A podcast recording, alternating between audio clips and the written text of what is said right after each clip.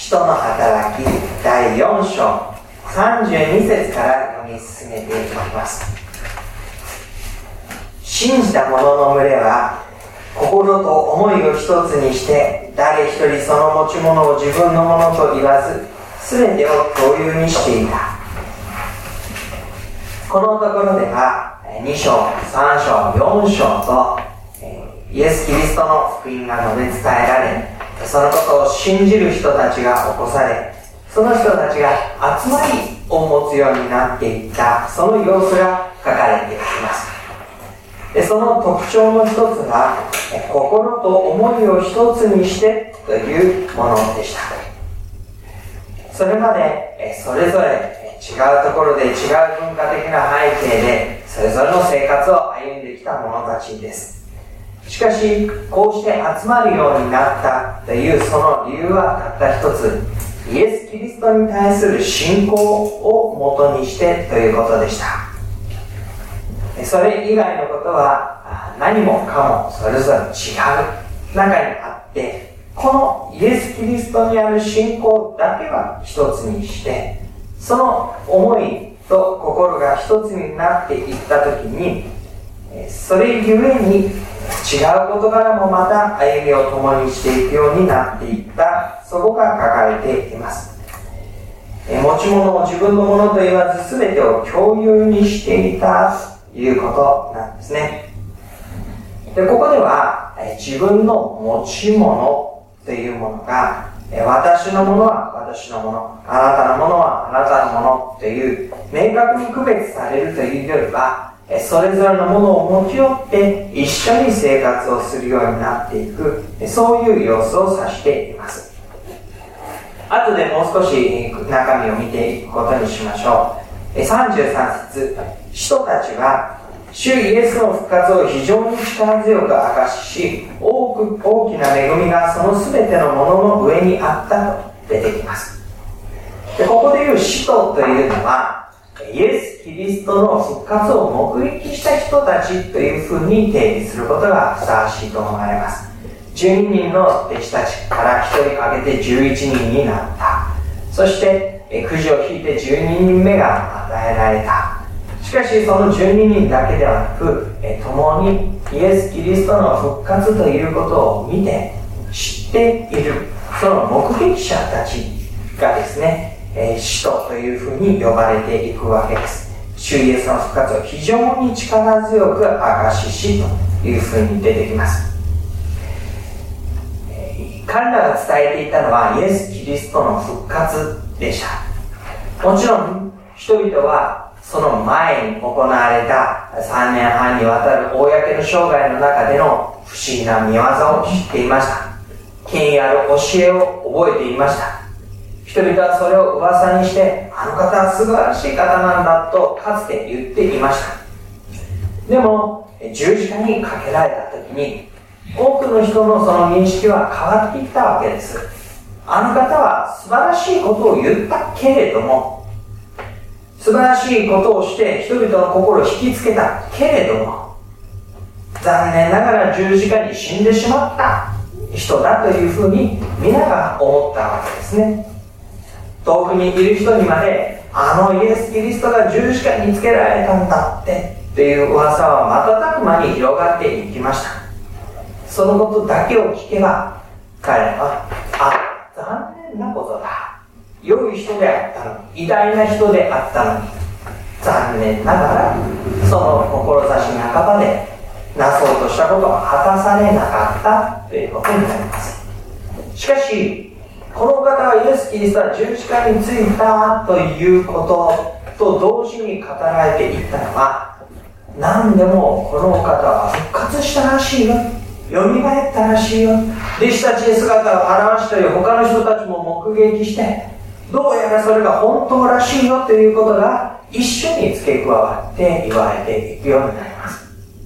そうすると話がまた変わってくるわけです。心なし半ばで良いことをしたのにそのことが断たれていった人。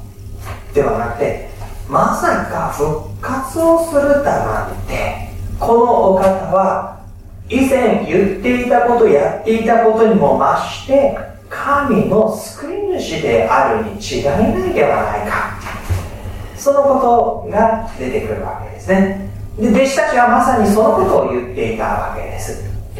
かつて教えていたあるいは行っていた不思議な神の御業。それ以上にはるかに勝ってよみがえった主である。この方をあなた方は十字架につけたのであり。そのことから立ち返って神のもとに自分の身を寄せるべきであり。信じてイエスの皆によってバプテスマを受けなさいと。それが2章3章4章で弟子たちが語っていた言葉でした。それをここではイエスの復活を非常に力強く証ししというふうに言っています。そして大きな恵みがその全てのものの上にあったというんです。ここで言う恵みというのは受けるに値しないものが受けることのできるものということになります。かつてイエスを十字架につけろと言った者たちに対してでさえもこの主イエスの恵みは十分な形で降り注がれその人たちもまたイエスのもとに来て弟子としての歩み群れに加わっての歩みをすることができるとそういう歩みに導かれていきました。で、えー、もう少し先ほど言った共有していてということの中身のところを見ていきたいと思いますが34節。彼らの中には一人も乏しいものがなかった。自主や家を持っている者はそれを売り代金を携えてきて人たちの足元に置きその金は必要に従って各々に分け与えられたからである。このところで彼らの中には一人も乏しいものがなかったと言われその理由は辞書や家を持っている者がそれを売って代金を携えてきて共同の生活をしていたからというふうに出てきます。この様子を私たちはどの範囲の人たちに当てはめるのか少し注意深く考えたらいいと思います。というのはですねえー、この前のところには救われる者が3000人加えられていったとかですね。あるいはこの後の5000人というような数字が出てきます。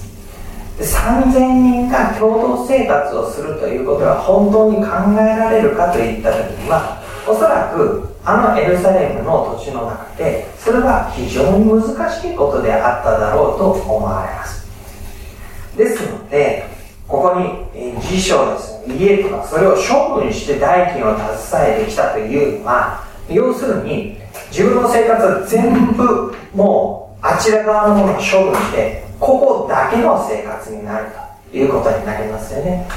で、そのようにして、まあ、当時は一人だけではありませんから、その人一人がいれば、その背後には家族、一族がいるわけですから、その人たちの分まで全部処分してここに移り住んできて一緒に生活をするいうことになった場合にはあんまり3000人というような単位の多い人がここに加わっていった様子を思い描くことは難しいだろうと思います。ですので弟子たちとなる弟子たちの中でも非常に核となる人たち中心的になる人たち遠くから来ている人たちそういう人たちの中で主だった者たちがこういう歩みを共にしながら生活をするようになっていった部分が記されているのでしょう。その一人の人物の例としては36節のところに出てくるえキプロス生まれのレビ人で人たちによってバルナバ訳すと慰めの子と呼ばれていたヨセフも畑を持っていたのでそれを売りその代金を持ってきて人たちの足元に置いた。こう出てきます。キプロスというのはキプロス島のあのキプロスです。キプロス生まれのレビ人ということはもともとユダヤ人たちはエルサレムを中心にして歩んでいたところからそれぞれいろんな事情で時代の流れの中で離散をしていった。それを離散していったうちの一人の人で一族のうちの一人の人でレビ族というのは本来は宮に仕える者たちですのであんまりエルサレムから離れる筋合いはないんですけれどもでもやっぱり離れざるを得なくなってそこで生活をしていた一族。何代にもわたってそこで生活をしていってそこの生活がすっかり出来上がっている人たち。それがキプロスの中にいるレビ人たちの生活です。でその中にいるバルナバ慰めの子と呼ばれていたヨセフ。も畑を持っていたのでそれを売り代金を持ってきて人たちの足元に置いたと言った時にはこの畑はキプロスにあるもの。自分の財産です後にあるあそこに生活を一切置いてそこを処分してここに移り住んできて共同の生活に入っていくバルナバはそういう歩みを自分のものとしていくことになりました。そういう人物たちが他にも数人ではなくて十数人ではなくて相当な数でいただろうということがこのところを読むと分かってくることになります。でそういう群れがあったわけですね。群れがありそこに信じる者たちが加えられていき信じた者たちのうちのある者たちは自分たちの生活をそのまま保って歩んでいました。そしてある者たちは実際に共同生活の中に加わってきます。でそんな背景の中で5章のところにアナニアとサッピラという人物たちが出てくるわけです。5章の一節ところがところがというのは、えー、先ほど出てきたバルナバと対比してということになります。バルナバは持ってきて売って持ってきてということなんですけれどもところがアナニアという人は妻のサッピラと共にその持ち物を売り妻の承知の上でその代金の一部を残しておきある部分を持ってきて人たちの足元に置いた。というんですね。アナニアサッピラこれが夫婦になります。で持ち物を売りというふうになっています。この持ち物を売った時にそれは神様の前に持ってきて共同生活に加わるためにそれを差し出す。そのために売ったわけでしょ。うでその代金の一部を残しておいてですねある部分を持ってきて人たちの足元に置きます。3節そこでペテロがこう言った。アナニアどうしてあなたはサタンに心を奪われ精霊を欺いて辞書の代金の一部を自分のために残しておいたのか。それはもともとあなたのものであり売ってからもあなたの自由になったのではないか。なぜこのようなことを企んだのかあなたは人を欺いたのではなく神を欺いたのだ。でペテロの言葉のニュアンスからしてみるとこのアナニアとサピラがこの群れに加わるかどうか自称大金を全部持ってきてこの群れに加わるかどうかについてはオプションだったということが分かりますね。必ずイエス・キリストを信じたら自分の財産を処分してこの群れに共同生活に加わらなければいけないのかというと決してそうではない。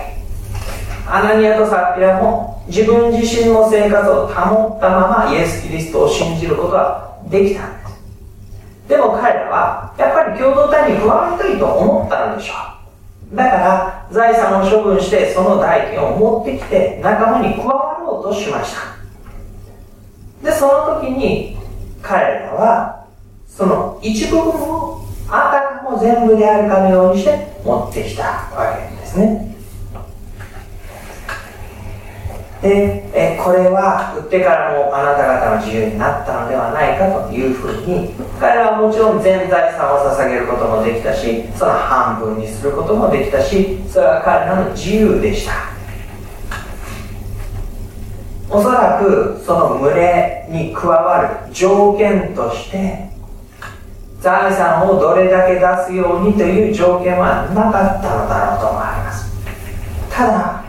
ここでみんなが生活をするためには自分は持っているものを自発的に差し出す中で自分の必要も他の人の必要も満たされてこれがいいと思えるからこそここに加わっていく。そういう自発的な関わりと共にしていく歩みだったわけです。それをここで彼らは何かこれを出さないと出すことによって仲間に加われるかのように思い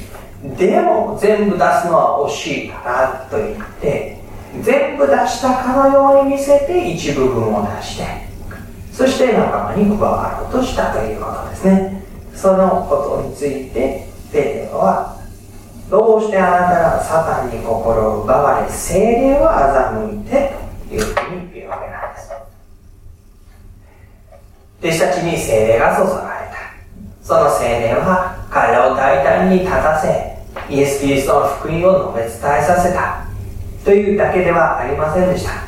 彼らの内側を作り変えてイエス・キリストの愛を宿す者へと導いていきその歩みを整えてお互いの歩みを一つにして神の群れにつながらせるそれをしてくださるのは精霊でした。しかしその精霊の本来の語りかけや導き促しということを台無しにするような決断をしていやそんなことはいいんだというふうに欺いて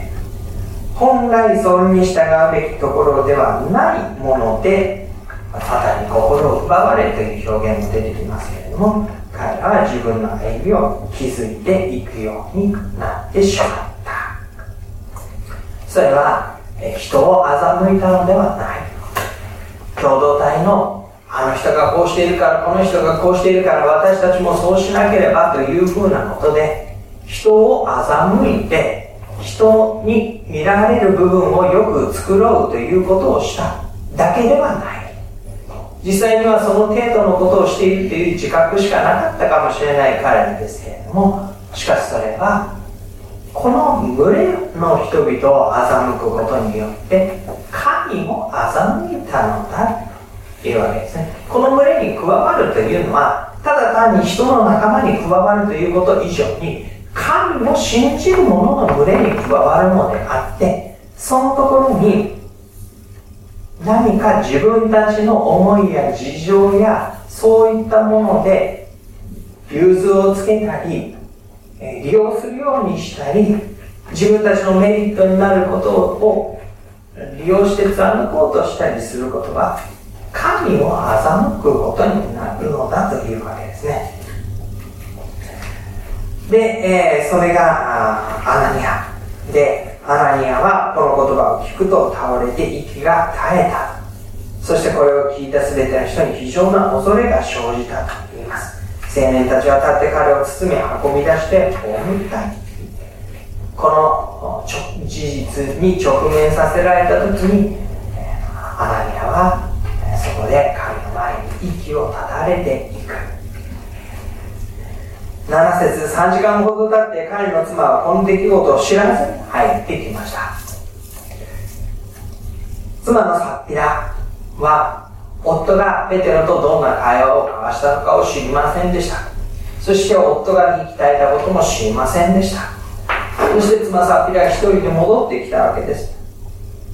その時にペテロは彼女に向かってもこう言います。あなた方は辞書をこの値段で売ったのですか？私に言いなさい。彼女は夫はおそらくペテロに向かってそう言っただろうことを知っていましたしそのことは承知の上でお互いに打ち合わせてそういうふうにしたわけですからはいその値段ですとそのまま答えました。9節そこでペテロは彼女に言った。どうしてあなた方は心を合わせて主の御霊を試みたのですか。皆さんあなたの夫を葬った者たちが戸口に来ていてあなたを運び出します。すると彼女はたちまちペテロの足元に倒れ息が絶えた。入ってきた青年たちは彼女が死んだのを見て運び出し夫のそばに葬った。えこのところに彼らは心を合わせて主の御霊を試みたというふうに出てきます。最初のところに読んだのは心と思いを一つにして彼らは群れを形成していくようになったということでした。それはイエス・キリストにある思いを一つにするということでした。でもここで彼らはこのご夫妻は自分たちのメリット自分たちの求める歩みのために心を合わせてそして本来は一つとされるべき主の御霊にある歩みを試みた。つまりそれよりも自分たちの思いを優先してそのことで自分たちの歩みを築き上げようと。した自分たちの生活の中を築き上げる中でこの群れに加わっていることは良いことだ。と。自分たちの歩みをこの歩みに持ってきたんじゃなくて自分たちの歩みの中にこの群れの中にあることは良いことだと位置づけて自分たちの歩みのために心を合わせていたということですね。でその結果妻のサッピラも生き絶えていきます。そしてこのどちらの夫も妻も青年たちによって運び出されて葬られていくことになります。ここではその亡骸を運んでいった青年たちがいます。え両方とも同じ方だったか同じではなかったかそれは分かりません。彼らは力があったから言うことを聞いて上の人たちの言うことを聞いてこのことの役目を任されてした。ということではあろうと思います。ここに出てくるのは青年たちなんですね。この青年たちはおそらくペテロやヨハネといイエス・キリストの直接の弟子たちの次の世代次の次の世代になっていきます。彼らが初代教会の歩みの次その次を担っていく歩みを実際に司っていく人たちです。その彼らは亡骸を運び出していきます。そして教会全体とこのことを聞いた全ての人たちに非常に大きな恐れが生じていくことになります。この亡骸を運んだ青年たちのところにももちろん大きな恐れがあったことでしょう。その事態何がどうなったのか。どうしてそうなったのか。ということを彼らは間近で見て経験してもちろん自分たち自分の命が絶たれるというふうに経験したわけではありませんけれども目の前でその歩みをした者たちが息が働いていくのを経験してそのことによってああここにある歩みとはどういうものなのだろうか。そのことをよく理解した上での恐れが生じていったことになります。このところには持ち物を共有にしていったという姿はもちろん書かれていてそれを特筆すべき姿として後に語り継がれるわけですけれどもそれ以上にその共同体の中で何が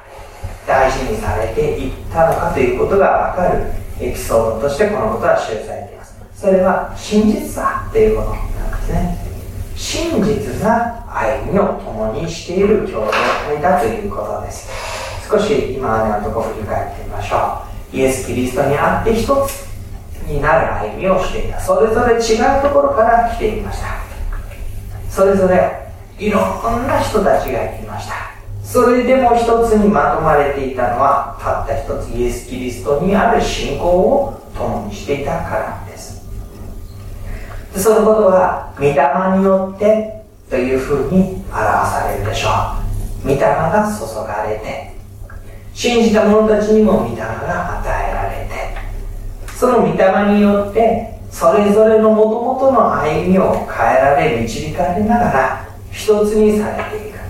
確かな確信を得て大胆にそのことを語り継いでいく。そこまで彼は内側から導かれていくことになります。でそのような歩みの中でだからイエス・キリストにあって御霊にあって歩むならばその群れは盤石であってもう何も困ったことも揺らぐことも誘惑にさらされることもないのかというと、えー、そうではなかったっていうのがここにある分かってくることですよね。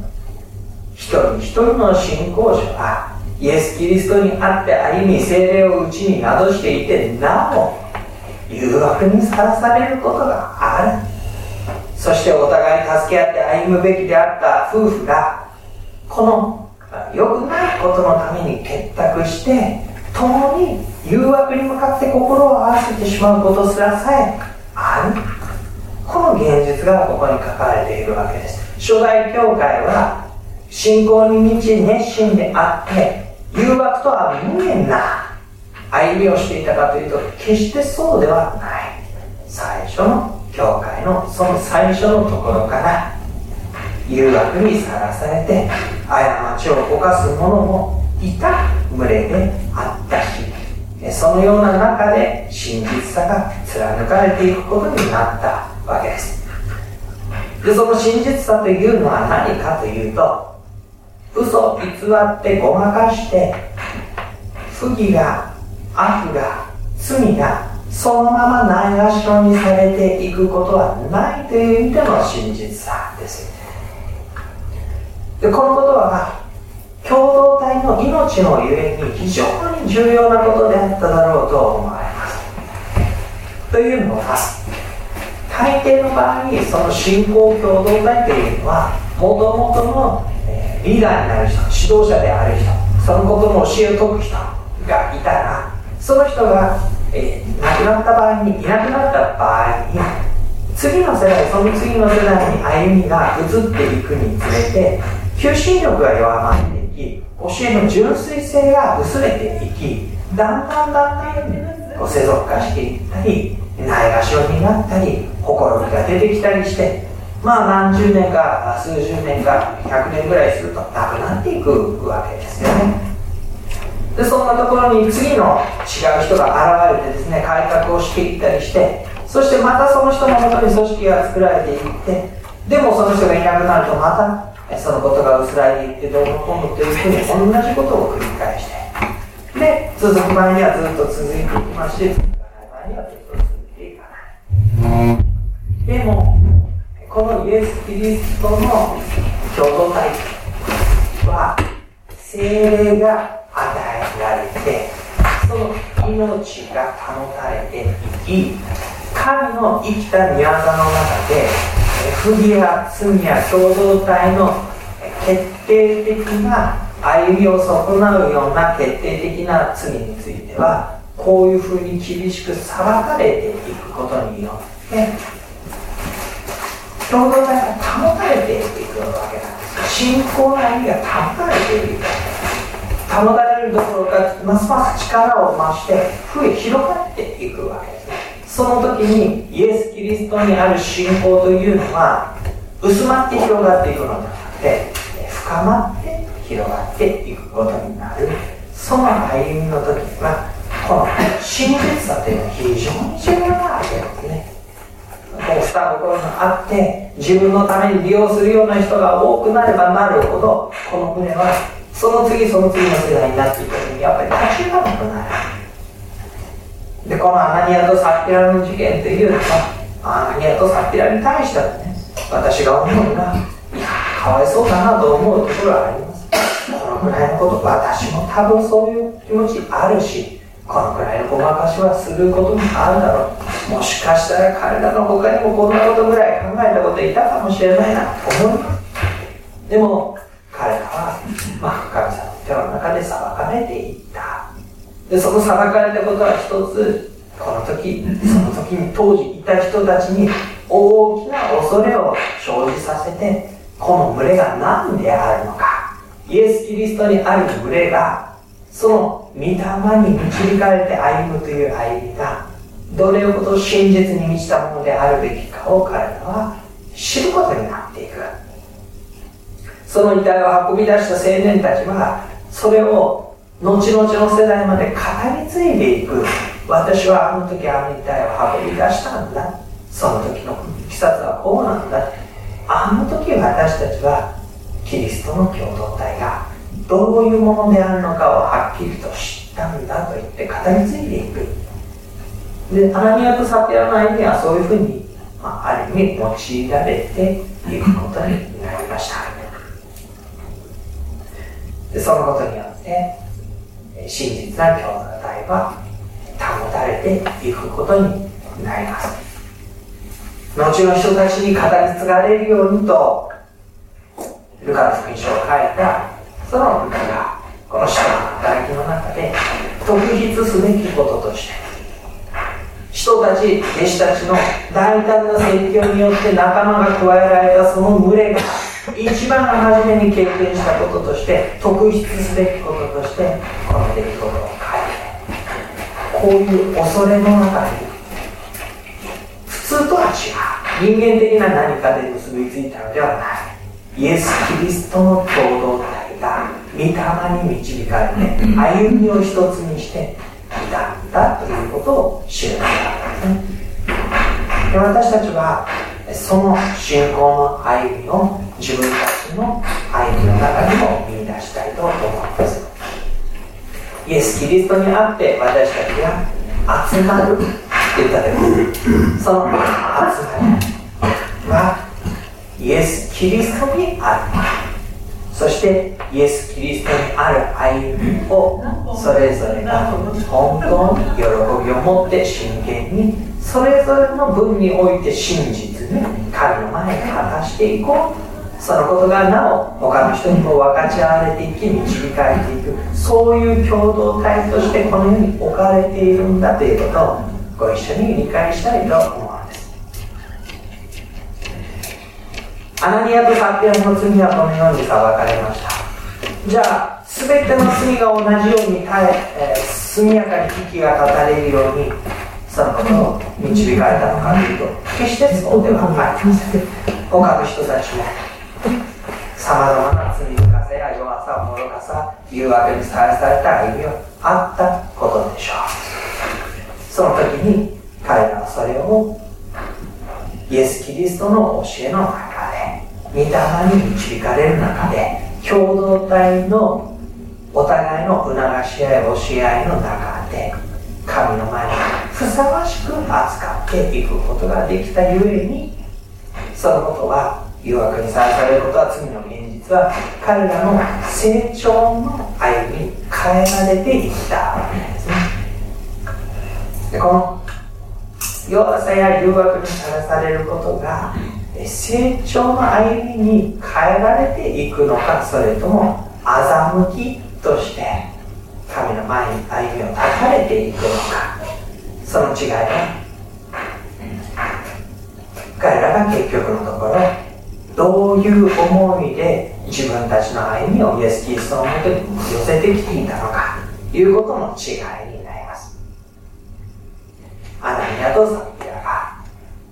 自分たちのために欺いてこの共同体を利用していた姿とこのことのために喜びを持って自発的に心から歩みを共にしたいと願いながらその中で誘惑を受けたり罪深さを感じたり愚かさを知っていたりそのことを神の前に取り扱われるべく身を差したりしていたものとの違いですよね。そのような違いの中に私たちは絶えず心にり下って神様の前に真実の歩みをご一緒させていただきたい。そしてその目をお互いに促し合い励まし合って歩んでまいりたいと思います。しばらくお願いしましょう。